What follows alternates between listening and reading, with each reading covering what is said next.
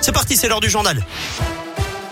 Et on commence par vos conditions de circulation dans la région. C'est compliqué autour de Saint-Etienne dans la Loire sur la 72 depuis Saint-Prié en Jarret jusqu'à l'IKEA de Saint-Etienne sur la 72. Donc, trafic est ralenti à cause de travaux sur 4 à 5 kilomètres. Soyez patients dans le secteur.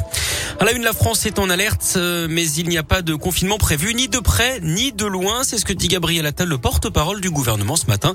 Le taux d'incidence en France a progressé de quasiment 50% la semaine dernière. Mais pour l'instant, pas d'inquiétude concernant les fêtes de fin d'année, dit-il. Il appelle tout de même les personnes éligibles à aller faire leur troisième injection de vaccin. De son côté, le ministre de la Santé, Olivier Véran, indique qu'on est, je cite, très clairement dans un démarrage de vague. Pendant ce temps-là, dans la Loire, le masque est de nouveau obligatoire en extérieur depuis ce matin. Ça va durer au moins jusqu'au 7 décembre dans plusieurs lieux qui ne sont pas soumis au pass sanitaire. Les marchés, les brocantes, les rassemblements sur la voie publique, les files d'attente en extérieur, les abribus, les arrêts de tram aux abords également des centres commerciaux, des établissements scolaires ou encore des lieux de culte. On reste dans la Loire. On n'en sait plus sur la mort d'un détenu à la prison de la Talaudière près de Saint-Etienne. C'était jeudi en début de soirée. Cet homme de 27 ans avait été découvert mort dans sa cellule. D'après le progrès, l'autopsie pratiquée hier à Saint-Etienne a permis de confirmer l'hypothèse du suicide.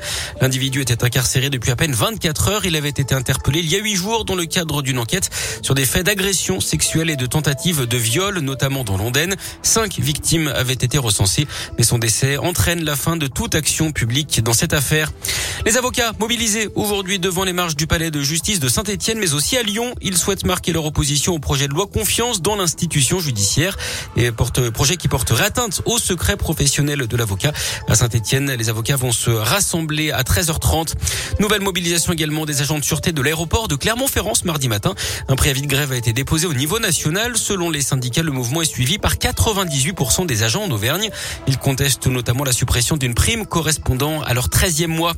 Les gendarmes mobilisés à Ollières-Guillère dans le Puy-Dôme, opération de sécurisation d'un chantier de, sur l'installation d'une antenne 4G dans la commune. C'est le quatrième jour que l'entreprise essaye de débuter les travaux euh, d'après la montagne. Les trois premiers des opposants l'en ont empêché, alors même jusqu'à s'asseoir dans l'appel de l'engin. Hier, une douzaine de militaires se sont donc positionnés pour éviter que les opposants ne reviennent. Un drame évité de peu fin septembre à Béar, Géovressia, dont l'un, un agriculteur a violemment percuté en voiture un ado qui faisait de la moto dans son champ. 45 jours d'ITT pour la victime, 15 mois de prison avec sursis pour le prévenu qui était jugé hier à Bourg-en-Bresse. Il a plaidé la thèse de l'accident expliquant vouloir juste faire peur à l'ado après une première discussion. Le jeune lui parle d'un acte volontaire. En foot, dernier match sans enjeu pour les Bleus. L'équipe de France déjà qualifiée pour la Coupe du Monde au Qatar se déplace à Helsinki pour défier la Finlande à 20h45. Et puis du basket avec les 16e de finale de la Coupe de France. La chorale de Rouen va défier Paris, club de Pro à partir de 20h tout à l'heure. Vichy Clermont, pensionnaire justement de Pro affronte un membre de l'élite, le club de Chalon-Reims.